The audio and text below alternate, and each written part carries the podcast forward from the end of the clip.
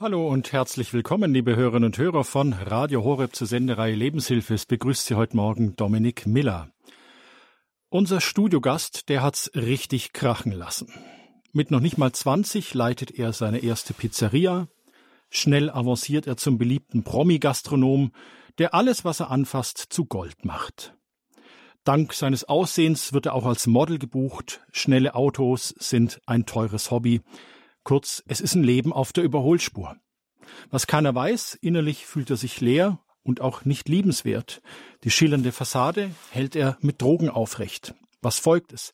Absturz, Gefängnis, Neuanfang und eine Pilgerreise. Auf weiten und verschlungenen Wegen findet er nach tiefer Depression zu einer tiefen und lebendigen Beziehung zu Jesus Christus. Heute ist er Sprecher, Coach und Buchautor und über diesen verschlungenen Pilgerweg sprechen wir heute mit ihm in der Lebenshilfe. Willkommen in der Lebenshilfe, Pino Fusaro. Schön, dass du heute bei uns bist. Ich grüße dich. Hallo, mein lieber Dominik. Ich danke euch herzlichst, dass ich hier sein darf, um meine Geschichte erzählen darf. Ja, danke. Ich habe es gerade so, so gesagt, du hast ein Leben auf der Überholspur geführt, Du hast deine erste Pizzeria mit 17, wenn ich das richtig mhm, in Erinnerung 17, habe, eröffnet. Mhm. Das ging aber nicht mit Hilfe, ohne Hilfe von Erwachsenen. Welche Rolle haben da Papa und Mama gespielt? Ja, äh, in dem Alter hat man ja noch kein Geld, aber ich hatte schon die Erfahrung in der Gastronomie. Ich habe mit 14 schon in einer Eisdiele gearbeitet. Dann äh, ähm, ging es dann in einer Pizzeria, wo ich als ähm, Küchenhilfe gearbeitet habe, dann als ähm, Pizzagehilfe, dann als äh, Kochgehilfe, dann hinterm Dresen als Kellner und mit 17,5 war ich eigentlich schon so komplett, dass ich mich in der Gastronomie auskannte, aber kein Geld hatte. Learning by doing. Ja. Und da hat eben dann äh, Papa und Mama geholfen, das Geld auf der Bank aufzunehmen, ja. Mhm. Sie haben äh, 40.000 Mark aufgenommen, um mir dann eine Pizzeria in Wendelstein bei Nürnberg äh, zu eröffnen.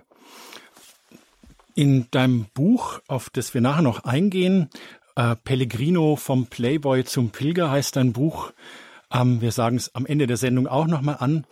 Da erzählst du auch, dass das Verhältnis zu deinem Vater nicht wirklich das Beste war.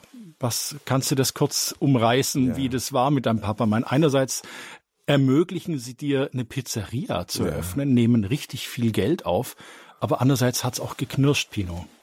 Ja, ich ähm, wurde eigentlich ähm, als Kind äh, ja oft misshandelt von meinem Vater. Mhm. Ähm, allein wenn ich seine Stimme gehört habe, wenn ich als Kind im Bett lag, habe ich äh, Angst bekommen oder, oder hatte Angst, habe gezittert am Körper, weil er mich eben ähm, ja bei jeder kleinsten Verfehlung, die ich gemacht habe, hat er mich geschlagen oder wenn er in, in, im Ort gegangen ist und die Leute ihnen was erzählt haben über mich, ist er nach Hause, hat einer seiner Gürtel genommen und hat mich damit geschlagen, ja. Und ähm, ich kann mich nicht erinnern, dass er irgendwann einmal äh, zu mir gesagt hat, ähm, ich hab dich lieb oder er hat mich im Arm genommen, ja. Also äh, das hat gefehlt bei meinem Vater.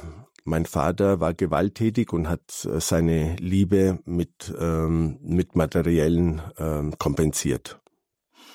Das behalten wir mal im Gedächtnis. Wir kommen später noch am Ende der Sendung darauf zurück zu dem Vater.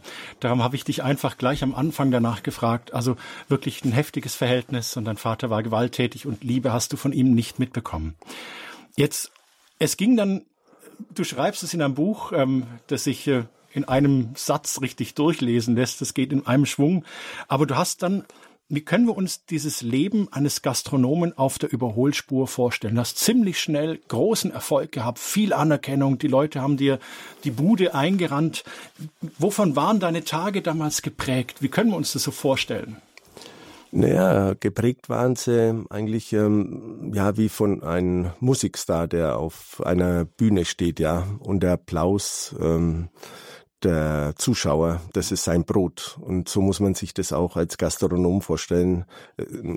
Das Lokal ist die Bühne eines Gastronomen und man kommt in das Lokal und das Personal ähm, ähm, ist dann äh, ja geht auf einen zu und äh, gibt ein gutes Gefühl, versuchen ein gutes Gefühl dem Besitzer zu geben. Die Gäste natürlich freuen sich, äh, dass eben der Chef da ist und der Chef gibt einen die Hand und äh, Kennt den Namen noch oder sowas?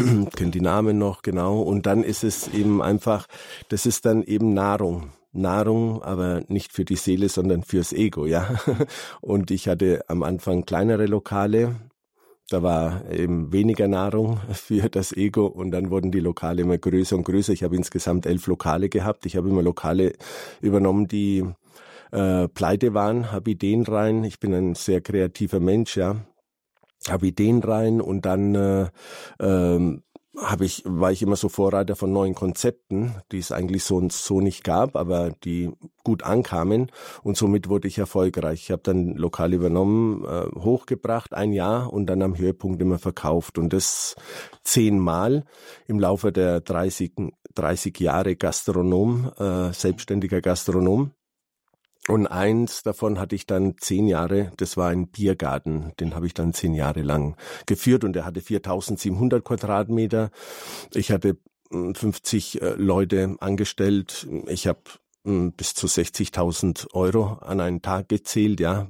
Ich hatte 5000 Leute im Durchlauf teilweise am Wochenende. Und natürlich bekommt man da viel Lob und viel Anerkennung. Und dann war ich eben als, Person auch sehr angesagt. Ja, ich ähm, äh, habe Menschenmassen angezogen, wo Menschenmassen hingehen. Ähm, wird auch die Presse äh, aufmerksam und äh, ich war viel in Zeitungen, ich war viel äh, äh, im Fernsehen. Prominenz kam dann auch zu mir wie Eros Ramazzotti und ähm, Ralf Bauer. Ähm, ein Ralf Bauer Schauspieler, ja, Eros ja. Ramazzotti Sänger. ja, ja und ähm, und somit äh, machte ich mir einen Namen, ja, einen Namen bundesweit. Ähm, schnelle Autos, Frauen, ein Leben auf der Überholspur. Wie irgendwann sind auch Drogen ins Spiel gekommen. Ich meine, du hast doch viel Nahrung bekommen. Du hast doch wahnsinnig viel Anerkennung bekommen, Pino, und hast auch wahrscheinlich nicht wenig Geld verdient. Mhm. Warum brauchst du da noch Drogen? Ja, die Droge, mm, die kam ähm, gleich nachdem ich mein erstes Lokal aufgemacht habe. Als erstes, weil ich äh, nachts nach der Arbeit müde war und eigentlich aber fortgehen wollte und ähm, weil ich eben ja nicht äh, ähm, in der Lage war, dann mit meinen Freunden noch ähm, um die Häuser zu ziehen. Wegen der Müdigkeit wurde mir dann eine Tablette angeboten. Äh, die würde mir helfen, eben äh, wach zu bleiben. Und äh, ich konnte mir das nicht vorstellen, habe die Tablette genommen und, äh, und siehe da wirklich, also die Müdigkeit war verschwunden. Äh, ähm, ich wurde euphorisch, äh, ich wurde selbstbewusst, ich wurde äh, äh, fühlte mich stark und es war genau das, was mir gefehlt hat durch meinen Vater, der immer ähm, eben mit mir nicht gut umgegangen ist, hatte ich äh, bis zu einem gewissen Alter, äh, ja, da war ich ein menschlicher Wrack, kann man sagen, ja. Also Selbstbewusstsein, ähm, ähm, das, das kannte ich nicht, ja, das war ich nicht. Ähm, ich äh, war schüchtern und ähm, hatte kein, keine eigene Persönlichkeit.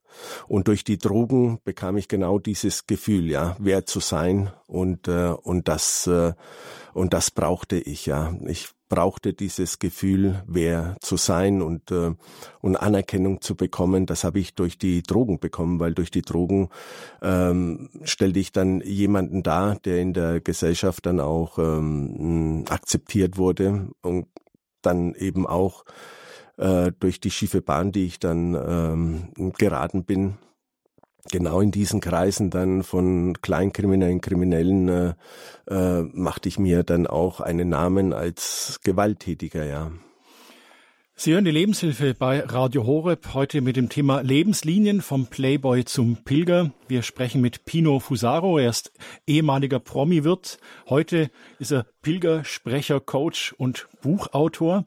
Pino hat uns gerade erzählt von seiner ja, Karriere, wie er eben ein Restaurant nach dem anderen aufgemacht hat, die mit Gewinn verkaufen konnte und sich einen Namen gemacht hat. In deinem Buch Pino Pellegrino vom Playboy zum Pilger, da erzählst du sogar, dass du auch mal auf jemand geschossen hast. Ich kann mir das gar nicht vorstellen. Heute sitzt mir gegenüber ein in sich ruhender, ausgeglichener Mann. Ja. Du hast auf jemand geschossen, Pino. Ja, ja, ich, äh, wie, wie schon gesagt, ich habe äh, damals Drogen genommen, Tabletten, dann kam auch noch Speed und Koks und man verliert natürlich mit Drogen die Realität. Und heute weiß ich, dass äh, übermäßiger Alkohol und Drogen den Dämon äh, die Türen öffnen, ja. Und da macht man Dinge, die man sonst nicht tun würde. Also wie oft hat man, das kennt glaube ich jeder, der äh, mal abends ein bisschen zu viel getrunken hat und dann am Morgen aufwacht und sagt, oh Gott, was habe ich denn da gesagt oder was habe ich denn da getan, ja. Das das kommt halt eben, weil der Dämon da dem Menschen dann beeinflusst, ja, und äh, mit ihm macht, was er will, ja. Und das war eben bei mir, bei meinem exzessiven mm, äh, Drogenkonsum äh, und Alkoholkonsum habe ich eben Dinge gemacht, die wirklich nicht normal waren, ja. Eben äh, ich war unterwegs mit einer Waffe und wenn einer äh, äh, mich angegriffen hat, dann habe ich die Waffe gezogen, ja. Und einmal in, im Restaurant bei mir hat mich einer sogar angegriffen mit einem Messer. Und, äh, und dann bin ich schnell in die Wohnung. Die Wohnung war oberhalb der Pizzeria und äh, habe die Waffe geholt, bin runter. Der war auf dem Motorrad gesessen, ist losgefahren. Ich habe hinterher geschossen, habe ihn Gott sei Dank nicht erwischt, Gott sei Dank, ja. Mhm. Aber ich habe da zur Waffe gegriffen, ja, als wäre das das Selbstverständliche der Welt, ja. Einfach den jetzt äh, versuchen äh, äh, zu kalt zu machen, erschießen, ja. Pino, du hast es vorhin auch schon erwähnt, schiefe Bahn, falsche Kontakte, Kriminelle, Kleinkriminelle. Irgendwann bist du zu einer Gefängnisstrafe verurteilt worden. Warum und wie lange warst du dann am Ende im Gefängnis und was macht es mit dir? Ja gut, ich meine, ähm, für jemanden, der Drogen nimmt, so wie bei mir, ja, war es der, war es für mich das Normalste der Welt, ähm, ja, eine Waffe zu tragen mhm. oder ähm, Freunde einen falschen Pass besorgen in Italien. Ich bin ja aus Süditalien, aus Kalabrien und da habe ich dann angerufen, habe ich gesagt, ich brauche einen falschen Pass. Und haben die gesagt, kein Problem, schick mir ein Foto und wir erledigen das, ja. Und dann war ich gewalttätig auch und äh, äh, eben auch äh, körperlich bin ich habe ich Menschen geschlagen, ja. Also ich äh, hatte dann eben ähm, ja schwere Körperverletzungen äh, und ähm, hatte dann eben auch äh, in der Prostitution zu tun bei Frauen, die eben ähm, der Prostitution nachgingen. Ich hatte mit Zuhälter zu tun und da hatte ich mir auch einen Namen gemacht und äh, äh, zählte dann auch zu den schweren Jungs, ja. Und äh, und da ist irgendwann einmal die Polizei gekommen, ist mir auf die Schliche gekommen äh, und ähm, haben mich verhaftet und somit äh, bin ich dann äh, ins Gefängnis gelandet. Ich war sechs Monate in Einzelhaft, weil Interpol dann auch in Italien recherchiert hat, ähm, äh, ob da noch was Größeres dahinter steckt, ja. Und ähm, ja, es war eine schwere Zeit für mich. Äh, auf jeden Fall, wie ich rauskam, hatte ich äh, ja mit kriminellen Handlungen ähm, äh, nichts mehr am Hut, ja, aber ich habe weiterhin äh, Drogen genommen, nicht in dem Maße wie vorher, vor dem Gefängnis, aber doch schon weiterhin äh, ja ein, ein Jahrzehnt. Also Drogen haben bei mir eine Rolle gespielt bis zu meinem 33. Lebensjahr. Jetzt irgendwann hast du einen Rucksack gepackt ja. und bist zu Fuß 3000 Kilometer von Nürnberg nach Santiago de Compostela gegangen. Wie, wie kam es denn bitte schön dazu? Ich meine, Drogen haben weiter eine Rolle gespielt in deinem Leben. Ähm, okay, auf die schiefe Bahn bist du nicht mehr gekommen, aber wesentlich geändert hat sich wenig und auf einmal entscheidest du, ich packe meine Sachen und ich laufe diesen Pilgerweg. Hm, den Jakobsweg, ja, ja, Den Jakobsweg. Wie kam es dazu? Es ja. kam dazu, dass äh, 1998 eigentlich ähm, ich alles erreicht hatte, mhm. was man so als Gastronom erreichen kann, ja. Ich hatte meine Wünsche mh, hm, alle erreicht, die ich mir so vorgenommen hatte. Ich hatte viel Geld, ich hatte die schönsten Frauen in meinem Leben. Ich ähm, war im Fernsehen, ich war in den Zeitungen, ich hatte Anerkennung mhm. Äh, von den Menschen und, ähm, und trotzdem war immer eine Leere in mir. Und ich dachte, äh, es, du bist ja nie so wirklich glücklich, ja. Und, ähm, und so kann es ja auch nicht weitergehen. Irgendwann einmal kannst du ja alles verlieren. Und äh, was bleibt dann? Oder du wirst krank und äh, wie geht's dann weiter? Ja, äh, du wirst mal älter, die Frauen rennen dir auch nicht mehr hinterher. Äh, was was was bleibt dann? Ja, und dann habe ich gedacht, äh, da muss es was anderes geben. Ja, und dann habe ich mich auf die Suche gemacht im Hinduismus. Mhm in der Esoterik und dann bin ich im Buddhismus gelandet. Und ähm, ich war beim Vortrag vom Dalai Lama und er hat mich so begeistert mit seinem roten Gewand, seine Sandalen, sein Lächeln, seine fröhliche Ausstrahlung. Und da habe ich gesagt, das will ich auch, ja. Und äh, habe angefangen, Buddhismus zu studieren und praktizieren. Und das äh, neun Jahre lang. Ich war dann auch in, äh, in Nepal, in, ähm, in Indien, in den abgeschiedesten Klöstern, um da zu meditieren. Ja, und äh, ich habe dann angefangen, äh, das Studium Lamrim im Buddhismus, das heißt der Stufenweg zur Erleuchtung. Mhm. Und ich wollte Erleuchtung erlangen. Erleuchtung ist der Zustand, ähm, ein Zustand, ja, ein Zustand des Glücks, des Friedens und das beständig, ja.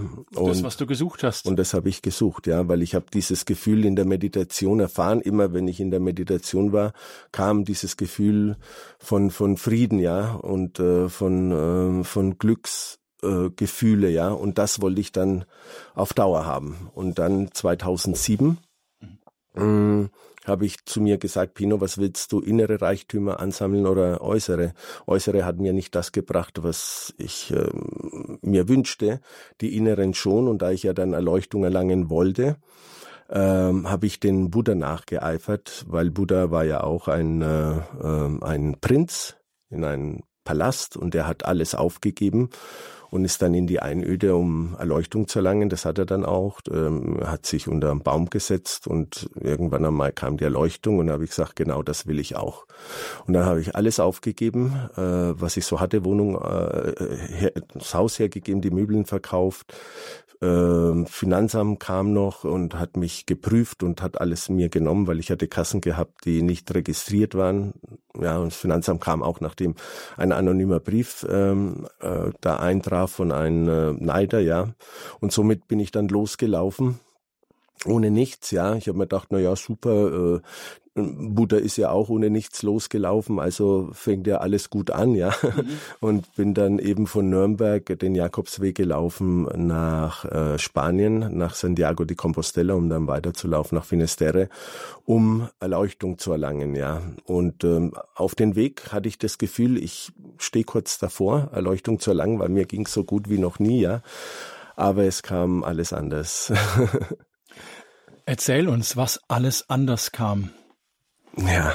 also letztlich, also ich habe mich total gewundert, ähm, wie geht es zusammen, als Buddhist den christlich-katholischen Jakobsweg zu gehen, immerhin. Also du gehst, wanderst 3000 Kilometer zu einem heiligen Grab, ja. ja. Die Heiligenverehrung kennen protestantische mhm. Christen nicht. Das ist also ja. was richtig dickes katholisches Ding. Ja. Und trotzdem möchtest du Buddha nacheifern, ja. ja. Also, wie geht, wie ging das zusammen für dich? Naja, für mich war, äh, kam der Jakobsweg in Frage, weil, äh, weil der Weg ist beschildert Mhm. Und der führt dich bis nach Santiago von Nürnberg. Also es ist wie eine Autobahn, muss man sich vorstellen. Kannst nichts falsch machen. Da kann man nichts falsch machen, genau. Da sind äh, eben ist die Muschel mit äh, ihren Zeichen, ja, äh, wo es dann äh, heißt links, rechts, ja, das sind Pfeile unter jeder Muschel und führt dich eben von Nürnberg direkt bis nach äh, äh, bis nach Galizien rein, ja. Also kann man wie du schon gesagt hast, Dominik, nichts falsch machen.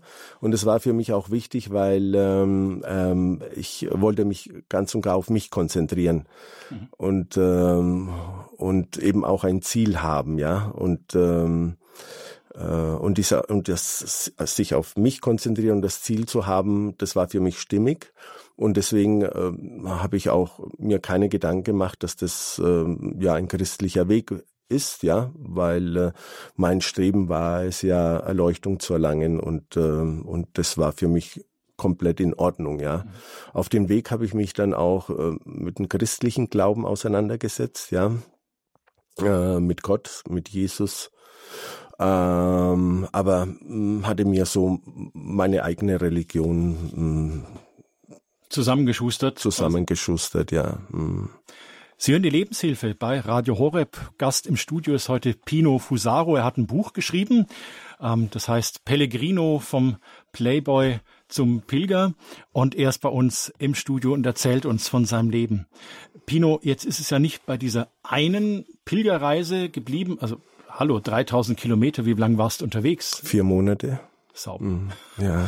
es ist nicht bei dieser einen Pilgerreise geblieben. Du bist auch zum Berg Athos gepilgert ja, in ja, Griechenland, diese, diese Mönchsrepublik auf, dem, auf dem Berg oben, hat auch mal ein James Bond-Film dort gedreht, ist mal dort gedreht worden. Pino, was, äh, dann, dann wurde Pilgern sozusagen dein Ding. Oder? Ja, es äh, wurde mein Ding, weil es, es mein Ding war es ja Erleuchtung zu erlangen und deswegen habe ich dann ähm, ja verschiedene bin ich weitergelaufen. Ja, ich bin, ich war ja dann auch wieder auf dem Jakobsweg äh, andere Male. Ich war in der Wüste Sinai, um zu beten, um meditieren. Ich war auf dem Heiligen Berg Athos, um da eben Erleuchtung zu erlangen. Ja, ich dachte, das äh, ist dann irgendwann einmal so wie bei Buddha, da macht's mal Klick und man ist erleuchtet und äh, und äh, und das war's, ja. Also dachte ich immer, das passiert von einem Moment zum anderen. Aber für mich war es eben wichtig, unterwegs zu sein und äh, eben im, im, in der Meditation und äh, und äh, dachte mir, das ist der Weg, ja, ähm, der Weg der Pilgerschaft, das dich irgendwann einmal äh, zur Erleuchtung bringen wird. Wie es mit dem Pilgern weiterging und was dann aus Pino geworden ist, das hören wir nach einer kurzen Musikpause.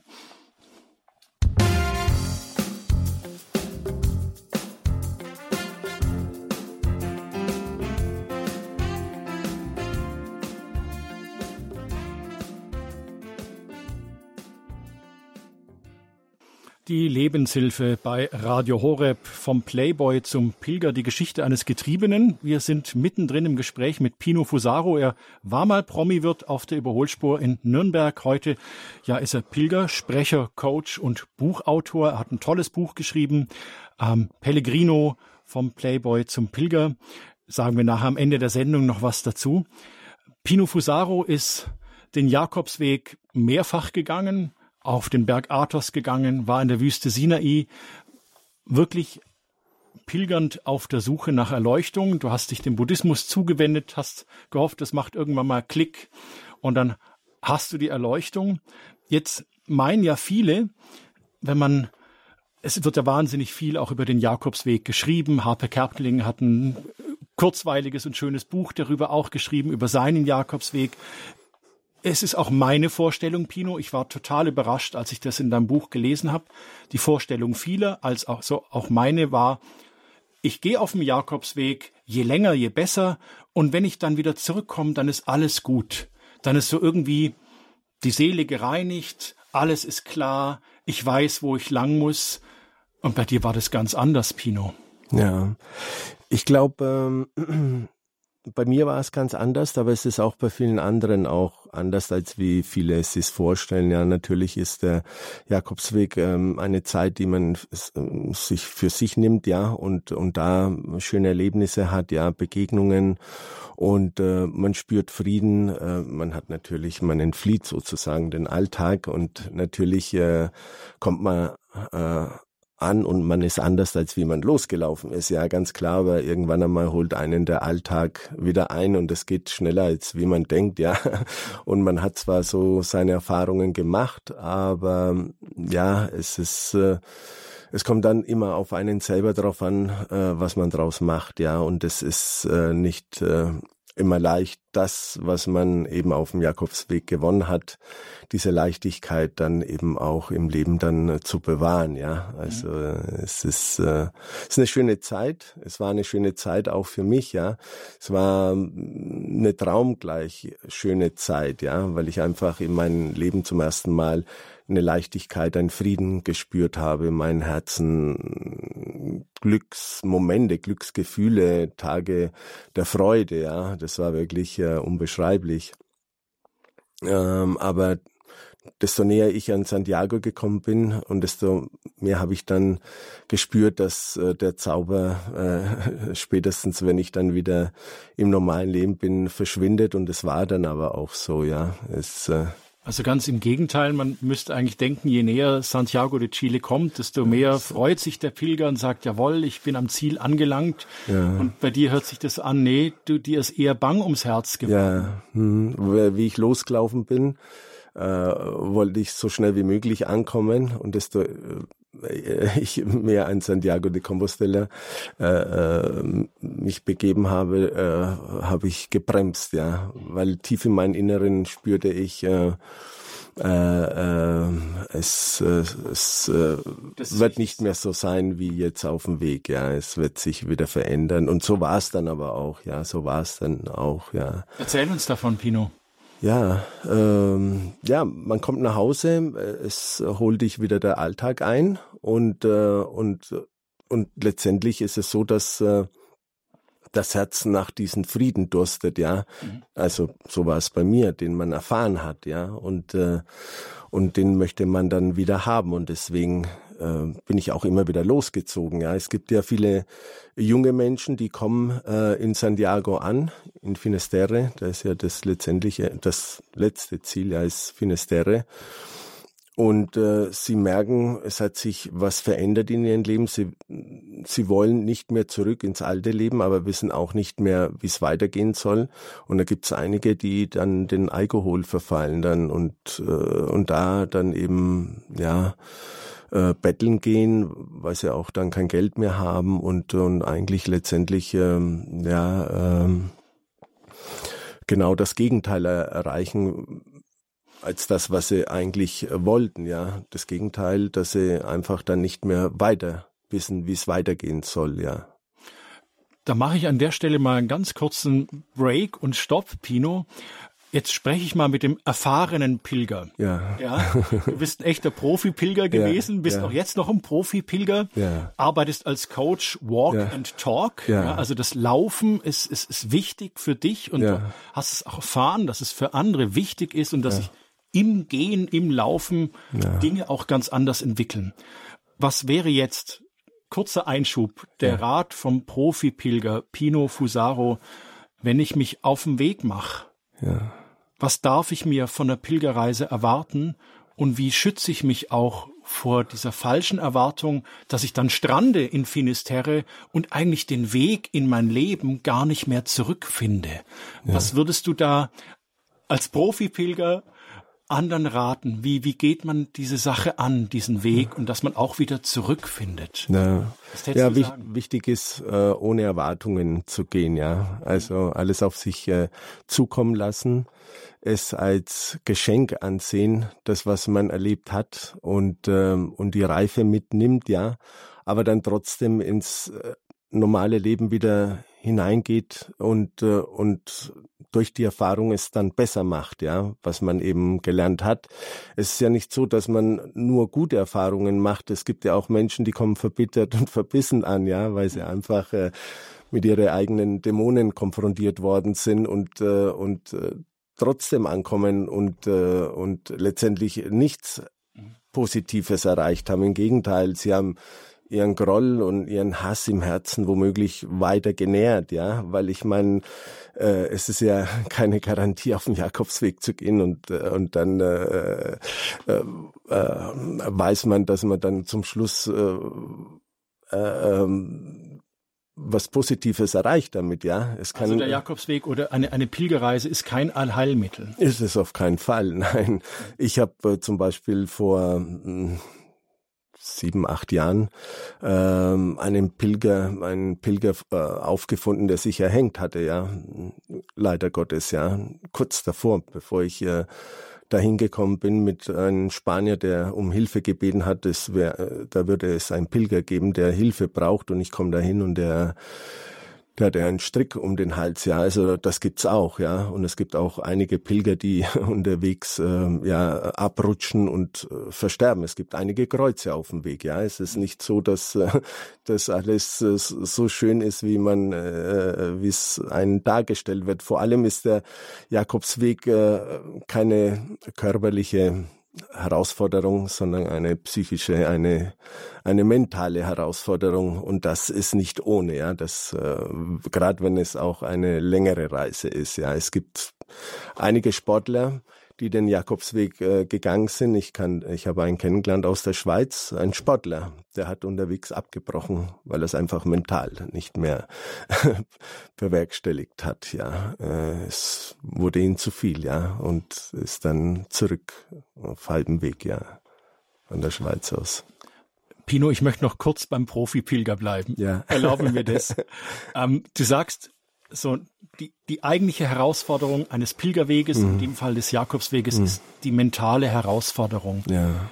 Wie komme ich damit klar? Wie komme ich, wie, wie kann ich trotz dieser mentalen Herausforderung diesen Weg gut gehen? Ähm, wie kann man ihn gut gehen, indem dass man ähm, ähm, so alles ähm, akzeptiert, so wie es ist, ja. Wenn man läuft, äh, ist es so, dass es ähm, letztendlich äh, für mich ist es so, dass es äh, das Leben, was wir im Normalfall leben, nur in kompromittierter Form.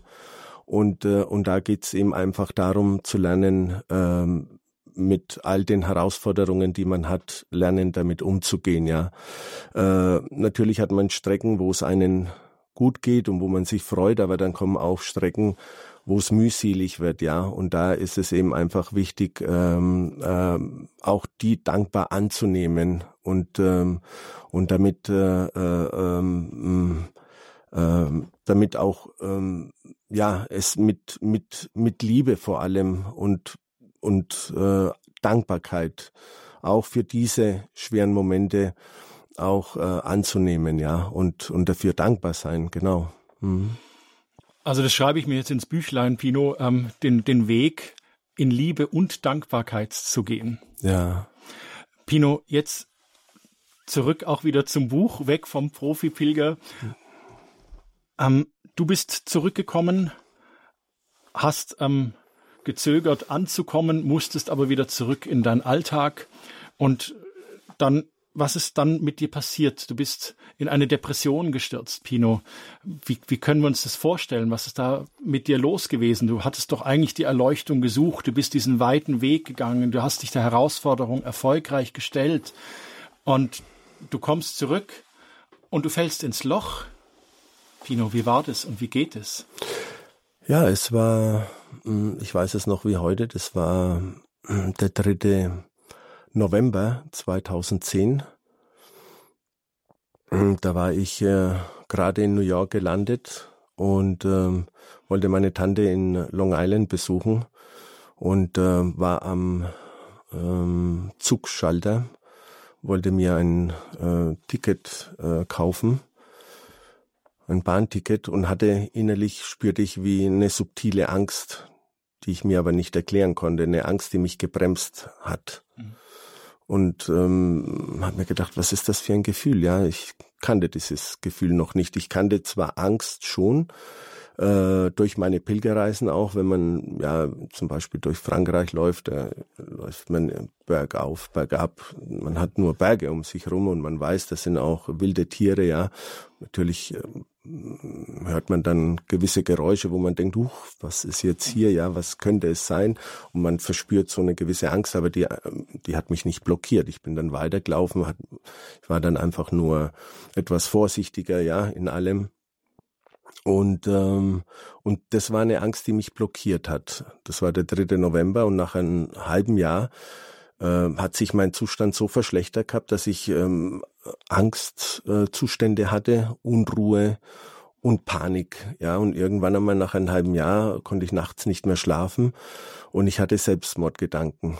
Ja, ich kam in so einen ganz, äh, ganz, ganz schlimmen Zustand. Also das Leben war nicht mehr lebenswert. Ich, ähm, ich äh, habe eine Freundin äh, gefragt, was das sein könnte, eine spirituelle Frau, ja, die auch Buddhismus praktiziert hat, auch sich mit Gott verbunden hat und die hat sich dann eben mal hingesetzt und hat dann nach oben gefragt, ja, die Augen verschlossen und dann äh, hat sie dann mir mitgeteilt, ja, sie hätte mit mit äh, mit Gott kommuniziert und es wäre äh, ein normaler Zustand, ja, in dem ich mich befinde. Durch so einen Zustand äh, würden alle, die Erleuchtung erlangen wollen, durch müssen. Äh, aber dann, wenn dieser Zustand vorbei wäre, ähm, äh, wäre auch die Erleuchtung da. Und dann war ich sozusagen auch ähm, stolz, dass es mir so schlecht ging, weil ich dachte habe, okay, dann stehst du ja kurz vor der Erleuchtung und dabei wurde es immer schlimmer und schlimmer. Und dann, wo ich gemerkt habe, ähm, ich, ich bin so weit, dass ich mir das Leben nehme, äh, bin ich zum Arzt, ja, zum Psychiater und der hat mich dann äh, gleich eingewiesen in einer psychosomatischen Klinik, ja. Mhm. Wie ging es dann weiter für dich? Was hat dir dann geholfen? Naja, geholfen hat mich am, am Anfang also nichts, ja. Also Gegenteil, es wurde immer schlimmer. Ähm, man kennt das Gefühl von Angst, Unruhe und Panik, ja. Man kennt es, wenn man mit einem Auto fährt und man muss bremsen, weil ein Kind äh, gerade über den Weg läuft, ja. Äh, ähm, dieses Gefühl von Angst, Unruhe und Panik, was man da verspürt und was sich dann auch gleich wieder löst, dieses Gefühl mal zehn von früh bis abends. Von früh bis abends ununterbrochen. Eine Unterschrift auf einem Blatt Papier konnte ich nicht schreiben, ja. Ich war eine lebendige Leiche und ich hatte keinen Antrieb es war die Hölle auf Erden, ja. Und, und es war immer so ein Antrieb in mir, ich soll mir was antun. Und ich wollte mir nichts antun. Aber es war immer so wie eine höhere Macht, die mich im Griff hatte und, äh, und mich zwingen wollte, mein Leben zu zerstören. Und, äh, und das Ganze ähm, hat sich dann, ähm, ja, ich war erst einmal einen Monat in der Klinik und dann äh, wurde ich entlassen und dann hatte ich noch mal eben zwei Jahre äh, einen Kampf, um, um mir nichts anzutun, ja, weil ich wollte, ich wollte mir also nicht das Leben nehmen. Ich habe Gott gebeten, bitte schick mir eine Krankheit, äh, egal was es ist, aber aber bitte halte mich davon fern, äh, mir was anzutun, ja. Und das eben zwei Jahre lang. Und in diesen zwei Jahren habe ich auch immer wieder zu Buddha gebetet, er sollte mir helfen. Dann habe ich zu Jesus gebeten, er soll mir helfen, aber es kam keine Hilfe, ja. Das und war immer noch die Zeit, wo du sagst, dass du so auch deine selber zusammengezimmerte Religion hattest. Hatte es natürlich, ja, ja. Und ich habe dann auch äh, Tabletten bekommen in jeder Form, ja, äh, weil man wollte, hat man versucht auch mir zu helfen, aber man konnte mir nicht helfen, also kein, keine Tabletten haben wirklich geholfen. Äh, ich hatte über 100 Kilo schon, ich war aufgeblasen, äh, also so richtig, äh, ja, ganz, ganz in einem ganz furchtbaren Zustand, ja, wenn ich morgens aufgewacht bin und habe die Augen aufgemacht, habe ich mir gedacht, wie willst du jetzt den Tag verbringen, ja, und ähm, hatte dann in der Zwischenzeit auch Probleme mit den Nieren, Probleme mit der Leber. Ich hatte Tinnitus, ich hatte äh, Schilddrüsenprobleme, ich hatte einen hohen Blutdruck. Ja, und, äh, und eigentlich äh, kein ähm, Funken, kein Schimmer in mein Leben, der äh, mir das Gefühl gab, es wird ein bisschen besser, ja, nichts, nichts. Sie hören die Lebenshilfe bei Radio Horeb heute mit Lebenslinien vom Playboy zum Pilger. Wir sind mittendrin im Gespräch mit Pino Fusaro. Er hat ein bewegtes Leben hinter sich, war Promi-Wirt, war im Gefängnis, ist den Jakobsweg gegangen, aber der Pilgerweg war kein Allheilmittel. Danach stürzt er in Depression und möchte sich selber umbringen. Pino, du hast auch tatsächlich zwei Selbstmordversuche unternommen, mhm. Gott sei Dank erfolglos. Mhm. Ähm, es war einer, ein, einer, einer. einer. Mhm. Was, wo, wo würdest du heute sagen oder wo würdest du die Wende verorten? Wo, weil was du jetzt vorhin beschrieben hast, ist ja ausweglos. Ja. Es ist ausweglos und du bist am Ende, du bist körperlich am Ende, du bist seelisch am Ende. Wo, wo verortest du die Wende? Ich meine, nichts hat geholfen, die Medikamente haben nicht geholfen, Gespräche konnten nicht helfen. Wo war der Wendepunkt, Pino? Der Wendepunkt war am 26. Februar 2013.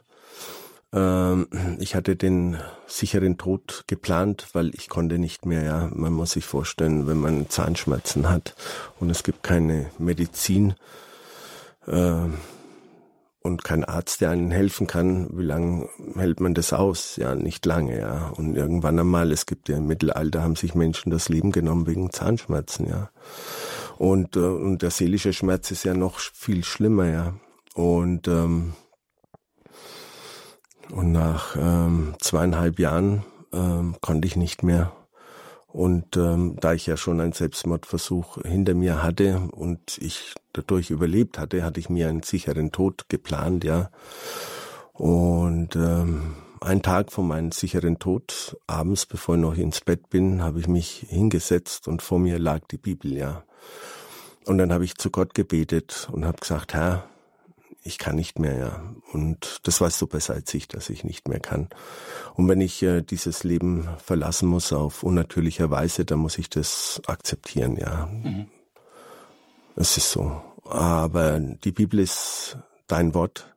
Gib mir die letzte Botschaft, ja. Und ich schlage die Bibel auf, 1457 Seiten. Und es kommt Jeremia 30. Und Jeremia 30 ist eine Geschichte über Jakob. Jakob ist sterbenskrank. Jakob hat alles verloren.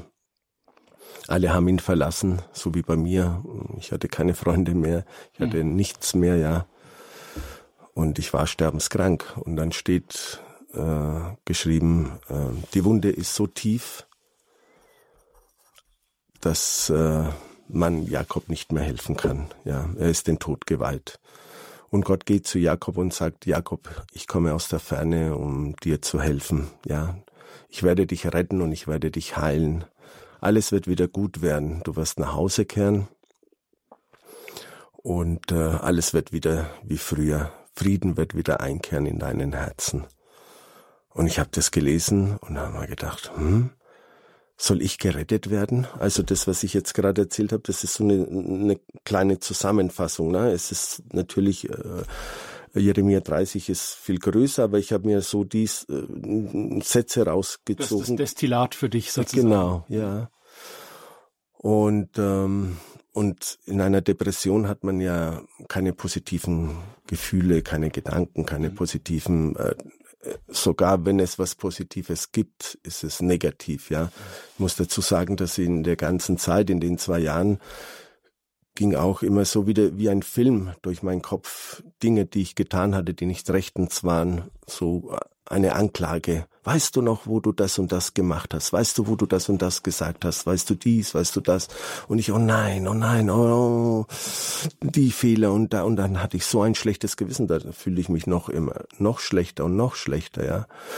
Und es war einfach, ähm, ja, ein, ein, ein, ein Zustand, der ständig ähm, ja unkontrollierbar war, ja und dann eben Selbstanklage auch. Selbstanklage, genau, die ganze Zeit und deswegen hat man eben äh, ähm, in einer Depression äh, auch wenn es Dinge gab, die gut waren, wie jetzt, wo ich Menschen geholfen habe, war es schlecht. Ich hätte nicht helfen dürfen, ja. Ja, und ähm, ich bin dann mit ein großes Fragezeichen ins Bett gegangen. Also nicht mit einer Hoffnung, weil das ist ja ein positiver Gedanke, sondern mit einem großen Fragezeichen. Was soll ich gerettet werden, ja? Ja, und dann bin ich morgens aufgewacht um halb sechs am nächsten Tag und ähm, ich bin aus dem Bett gesprungen wie eine Gazelle. Ich, ich hatte ja keinen Antrieb, ich war eine äh, lebendige Leiche. Ich habe drei, vier, fünf Stunden braucht, bis ich überhaupt aus Bett raus bin morgens, ja. Und da bin ich um halb sechs rausgesprungen und ich stand dann auf einmal da und ich hatte kein, keine Angstgefühle mehr, ich hatte keine Unruhen, ich hatte keine Panik mehr, ich hatte keine Selbstmordgedanken mehr. Es war wie weggeblasen. Es war, ich, ich, ich hatte auf einmal wieder Leben ich äh, spürte ja keine Energie in mir, ja. Und auf einmal war wieder Energie und Leben in mir, ja. Und dann äh, wollte ich mich mit jemandem mitteilen, weil ich war alleine zu Hause. Ja, es war keiner da. Ich konnte auch um die Uhrzeit niemanden anrufen, also habe ich mir ein Jogginganzug angezogen, habe mir Tonschuhe an die Füße und bin dann raus und bin gerannt und äh, habe nur noch geschrien, ich bin frei, ich bin frei, ich bin gerettet, ich bin gerettet. Und bin dann von Wendelstein von mir aus ins nächste nahegelegene Dorf, das ist Schwabach, zehn Kilometer hingerannt und dann zehn Kilometer wieder zurück, ja und äh, war außer mir, außer Freude und ähm, wusste, äh, ich habe ein neues Leben und ich habe eine neue Chance bekommen, ja. Ein Wunder? Ein Wunder ist passiert, ja, weil das kann man anders nicht erklären, ja. Es kann, das kann man nicht anders erklären. Es ist ein Wunder passiert, weil ich meine, über Nacht, ja, es ist über Nacht passiert, ja. ja. Wie ging es weiter, Pino?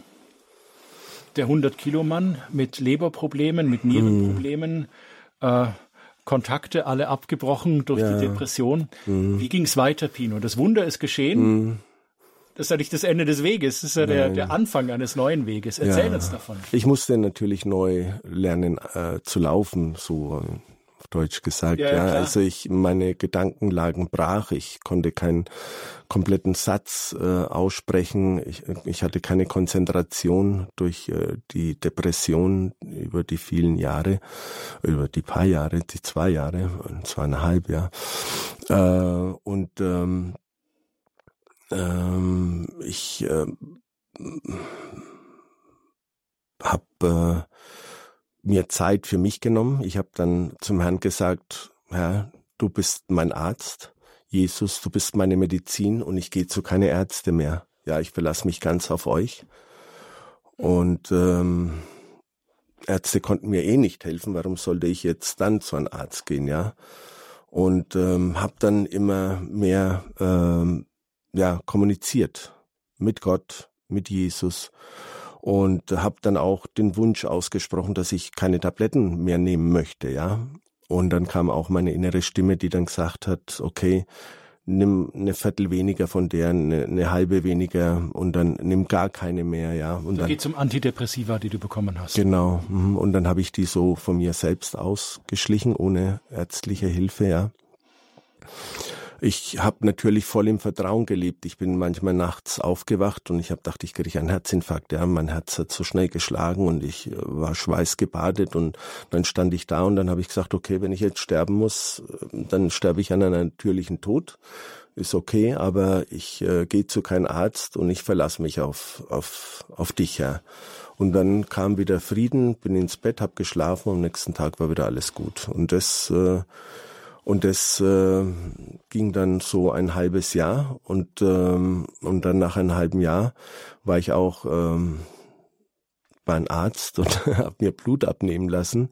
wegen meiner Werte und alles und alles war ja auch wie weggeblasen. Ich hatte keine Nierenprobleme mehr. Also die Nieren waren gut, die Leber war gut, Tinnitus war weg, äh, Schilddrüse hat wieder normal funktioniert. Also ich habe heute Organe wie ein 20-Jähriger, ja. Also hm, ich bin kerngesund und äh, mir geht so gut wie noch nie, ja. Und das äh, ist ein Wunder gewesen. Ja. Pino, was war danach oder was hast du mit dem Buddhismus danach gemacht und ja. hast du, was hast du mit der Bibel getan, die vor dir ja. auf dem Tisch? Kannst du uns davon erzählen? Sehr gut, die Bibel begleitet mich jetzt stets, ja. Aber ich habe damals ähm, äh, noch Buddhismus äh, praktiziert und habe das eben mit Christentum vermischt, nur dass ich dann eben äh, nach der Heilung auch intensiv in der Bibel gelesen habe, was ich davor gar nicht getan habe, ja. Und ähm, und das Gefühl war eben einfach, dass ich mich aufs Evangelium konzentrieren sollte und nicht aufs Alte Testament.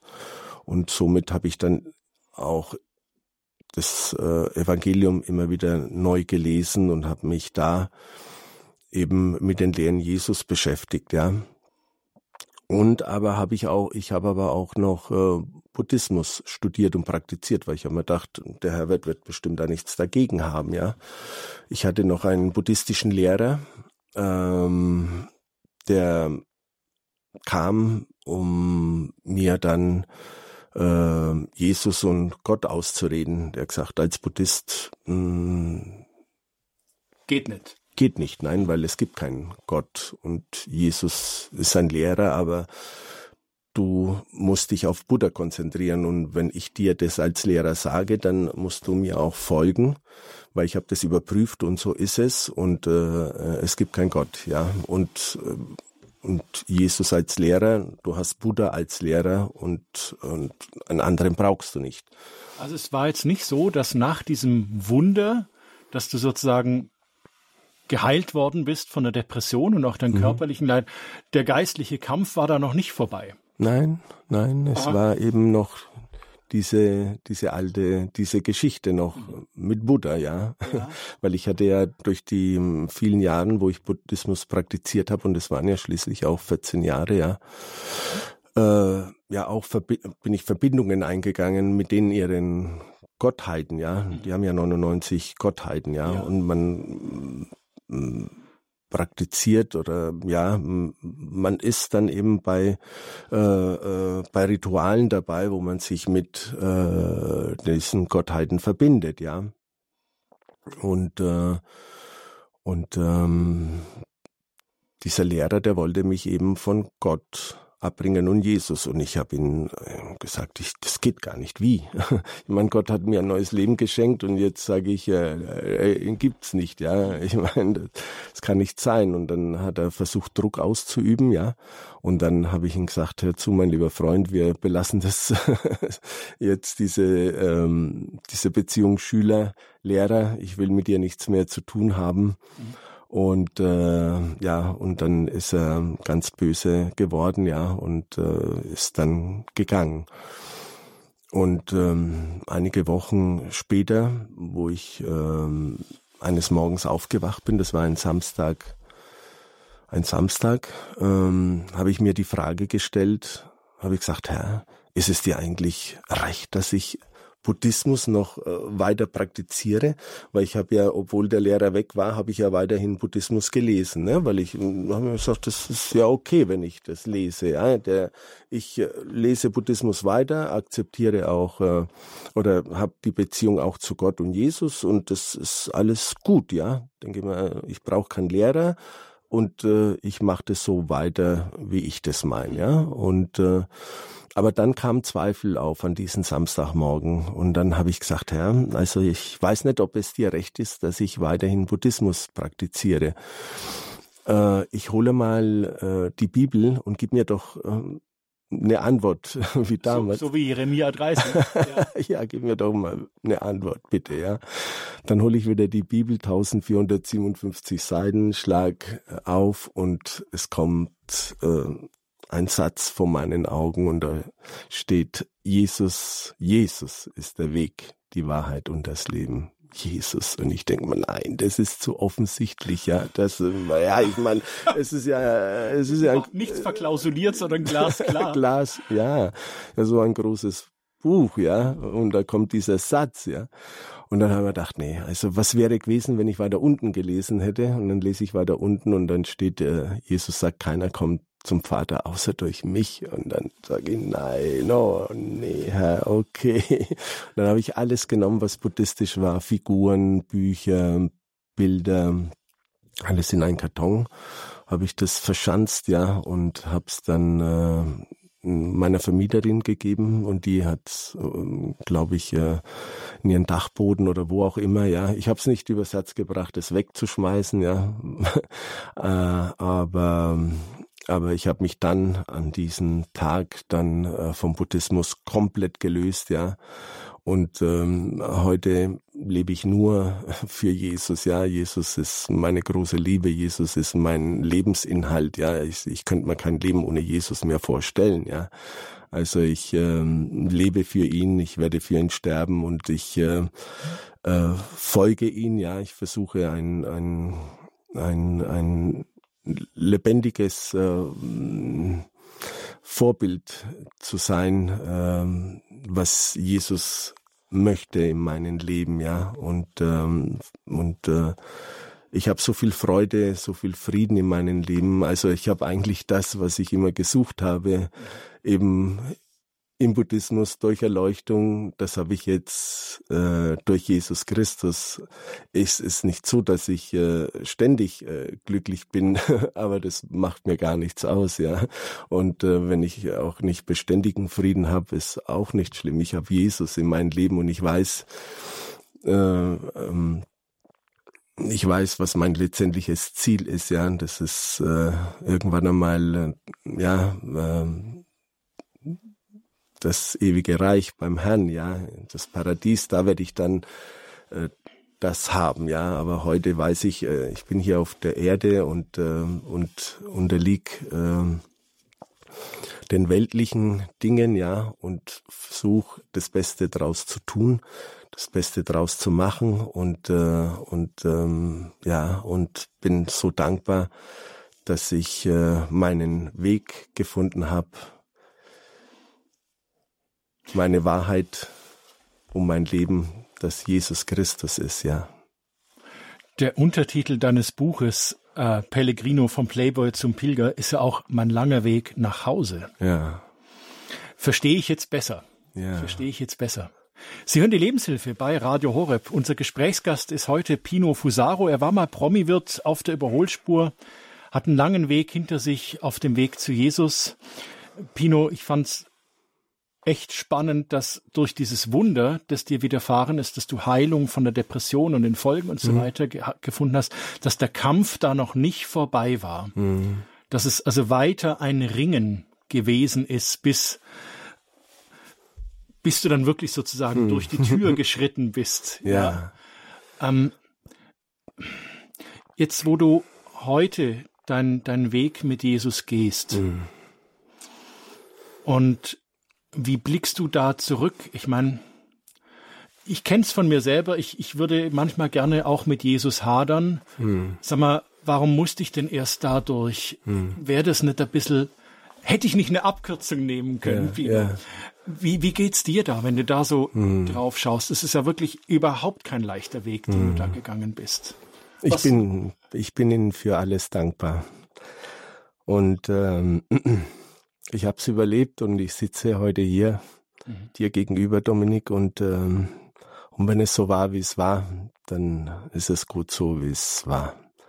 Und ähm, egal, was noch kommen wird und wie schwer das Kreuz auch noch sein sollte, ja, ich bin bereit, es anzunehmen, denn ich weiß, mit Jesus kann ich jedes Kreuz tragen und äh, wenn er, wenn es auch so war, dass äh, mir dieses Kreuz auferlegt wurde, dieses Schwere durch die Depression und vieles andere, dann war es vom Herrn und dann war es gut. Ja, und, äh, und ich hatte mit, mit den Herrn bestimmt in keinster Weise, in, in keinster Form. Ich bin wunschlos glücklich und ich erwarte nichts im Leben und alles. Und ähm, was, was kommt, weiß ich, es kommt vom Herrn und so schlecht es auch sein mag, äh, ist es für mich letztendlich ein Geschenk, weil es kommt vom Herrn. Das wären jetzt schöne Schlussworte, Pino, aber ich wollte noch mhm. eine schöne Geschichte mhm. von dir erzählt bekommen. Wir haben mit deinem Papa angefangen mhm. und dein Vater ist ja vor einiger Zeit dann auch gestorben. Mhm. Aber wie konntest du deinem Papa wieder begegnen? Was hat sich verändert dadurch, dass du das Wunder erlebt hast, dass Gott dir die Gnade der Heilung geschenkt hat? Ja. Wie ging es mit deinem Papa weiter? Durch die Heilung, mm, ähm, durch meine körperliche Heilung hat sich auch mein, mein Herz auch geheilt, ja. Und die Liebe